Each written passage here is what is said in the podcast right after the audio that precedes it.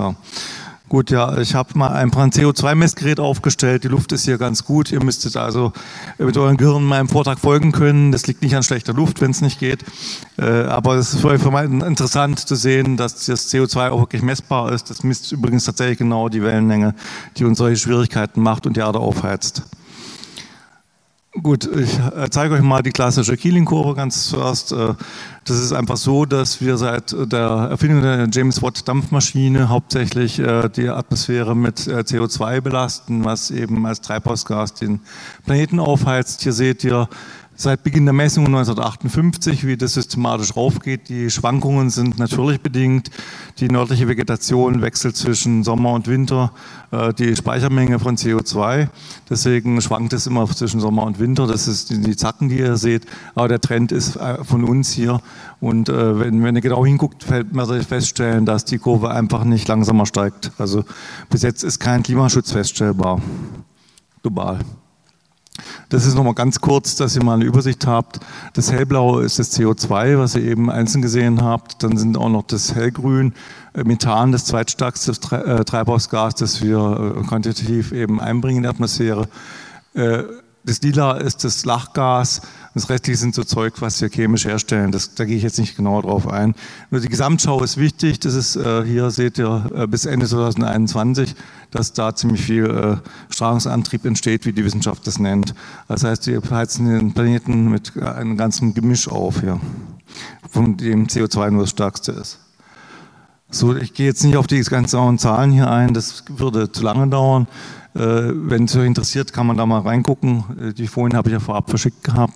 Jetzt ein anderes Thema, was noch äh, erkannt wurde seit 2008 ungefähr ernsthaft. Es gibt hier verschiedene Systeme auf der Erde, die unterschiedlich reagieren, wenn man sie, sie verändert. Also wenn jetzt die Temperatur steigt durch die Treibhausgase, dann tendieren eben Eisschilde davon ab, abzuschmelzen und auch andere Effekte entstehen. Zum Beispiel äh, kann auch der Amazonas-Regenwald äh, beeinflusst werden, dass Dürren häufiger sind, ein Effekt, den wir sehen.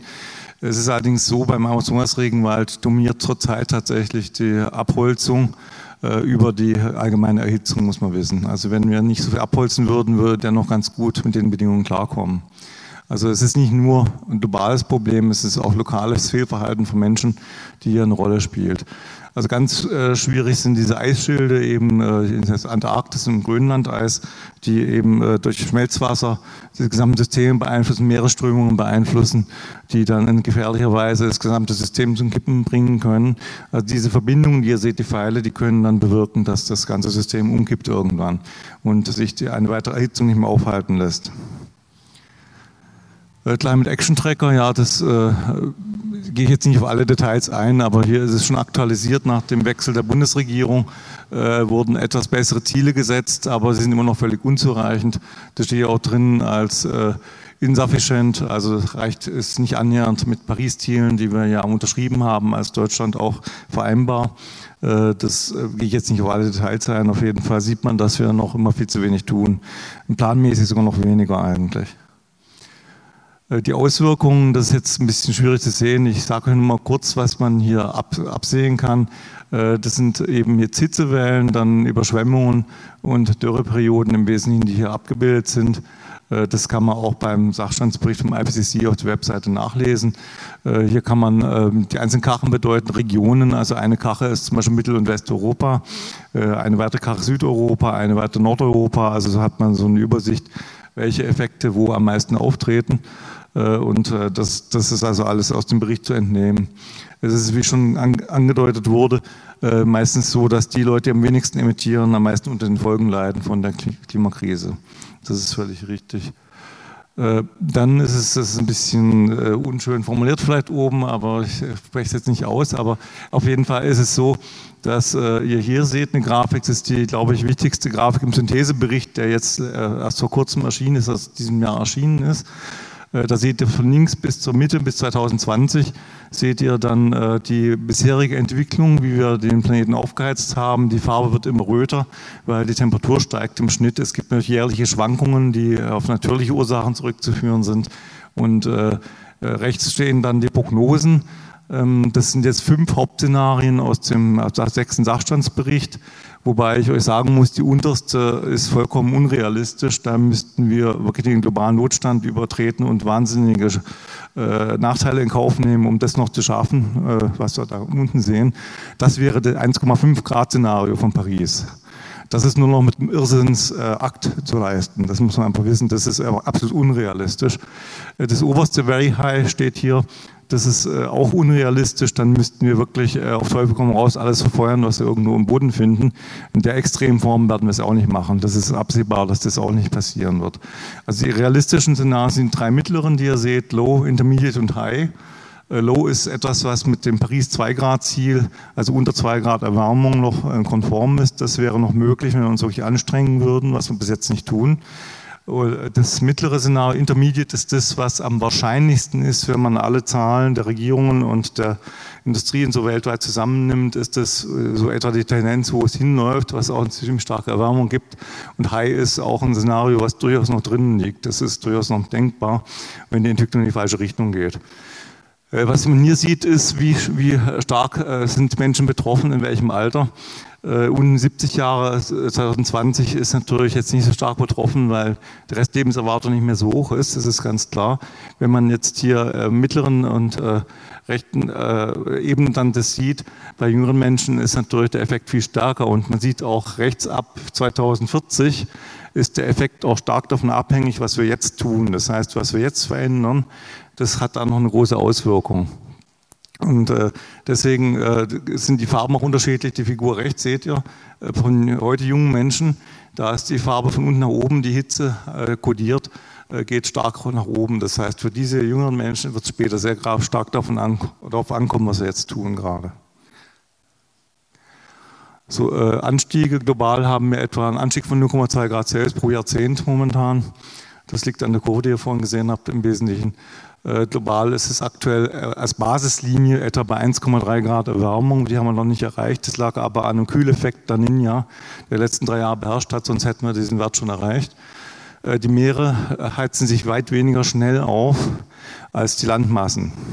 Also das ist Wasser hat einfach eine viel höhere Wärmekapazität, wie man das sagt in der Wissenschaft, und äh, kann man nicht so leicht aufheizen. Allerdings nimmt es viel größere Wärmemengen auf als die Atmosphäre. Das, äh, die Wärme wird also hauptsächlich im Wasser gespeichert, aber auf dem Land steigt sie viel stärker an. Also im Mittel ist es auf dem Meer 0,9 Grad gestiegen, 1,7 über Land. Und in höheren Breiten ist der Anstieg stärker, äh, aber äquatornah gefährlicher. Das heißt, in höheren Breiten haben wir einen höheren Temperaturanstieg, vor allem in der Arktis haben wir einen extrem starken Anstieg. Äh, und äquatornah ist es deswegen gefährlich, weil die Durchschnittstemperatur eh schon hoch ist. Da kommen wir schnell in Bereiche, wo die Hitze unerträglich wird, vereinfacht gesagt.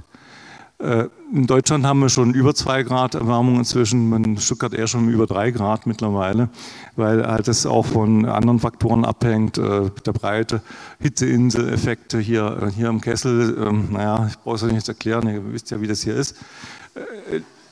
Dann La Nina das Problem verringert, wie gesagt, letzte drei Jahre. Und El Nino wird allerdings 2024 für ein großes Problem sorgen. Ich habe euch gesagt, die 1,3 Basislinie, wir wissen noch nicht genau, wie stark der El Nino, eine pazifische Klimaschaukel nennt man das auch, eine lokale Erwärmung von Wasser, die große Mengen an äh, Wärme in der Atmosphäre abgibt. Wie stark die ausfällt, das können wir im Juni genauer sagen. Also wird mindestens 0,1 Grad globale Erwärmung verursachen. Es können auch 0,2 sein, ein paar andere Effekte spielen auch noch rein, sodass wir mit 1,4 bis 1,6 Grad über dem vorindustriellen Wert äh, rechnen für nächstes Jahr.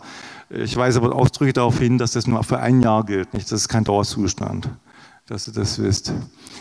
Ja, planetare Grenzen, äh, viele sind bereits überschritten. Ich gehe jetzt nicht auf alle Details ein. Das sind äh, außer CO2 noch Stickstoff und Phosphor, was wir in viel zu großen Mengen umsetzen.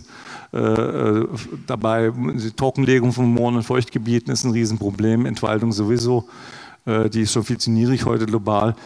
Die Artensterbenrate, die kann jetzt schon im 22. Jahrhundert, hat man erkannt, äh, zu einer sechsten Massenextinktion der Erdgeschichte führen. Äh, und äh, die theoretisch könnte wir zwar CO2 äh, künstlich äh, aus der Atmosphäre holen. Allerdings ist es so, um dem entgegenzuwirken, jetzt noch nachträglich praktisch, ist eigentlich so, dass kein Verfahren bisher hochskaliert ist. Also lächerlich die Mengen, die wir rausholen können. Musk hat tatsächlich einen Preis von 100 Millionen Dollar ausgesetzt für den, der das auf einen Gigatonnenmaßstab, also auf global relevante Größe skalieren kann, so ein Verfahren. Das ist aber völlige Science-Fiction besetzt. Also wissen jetzt noch nicht, wie wir das machen sollen. Äh, ja, dann bin ich eigentlich mit dem wesentlichen Teil durch. Das sollten wir jetzt nicht weiter diskutieren an der Stelle. Ich sage euch noch, ich habe es ja vorab geschickt, äh, ich sage noch eins dazu. Ich habe auch noch eine Folie gehabt, aber die, die habe ich jetzt hier nicht aufgenommen. Das wäre auch schon auch zu weit geführend gewesen. Äh, da ist es so, dass, dass man da sieht, wie man eigentlich verschiedene Pfade hat von der Wärme, von der Hitzeentwicklung, also von den Temperaturen auf der Erde. Und da haben auch damals, das war 2018, Stephen äh, Schellenhuber und Kollegen dann das auch so gesagt, wir müssten eigentlich ein Earth äh, System Stewardship einführen, also praktisch, wir müssten das Erdsystem bewusst steuern als Menschheit. Wir, wir führen uns gerade wie Vandalen auf, pumpen lauter Hitze ins System und äh, wundern uns dann wahrscheinlich, wenn es uns um die Ohren fliegt, sage ich mal vereinfacht gesagt. Was wir eigentlich tun müssten, ist, wir sind ja intelligent genug, wir wissen ja, worauf es ankommt, was, was, was passiert, wenn wir dies und jenes tun und lassen. Wir könnten, wenn wir vernünftig wären, das System auch so steuern, dass die Lebensbedingungen für die Menschen und für die anderen Lebewesen auf der Erde erträglich bleiben würden. Das könnten wir, tun wir aber zurzeit eben nicht mal ansatzweise. Ja, das ist, was ich euch eigentlich so als Input geben wollte.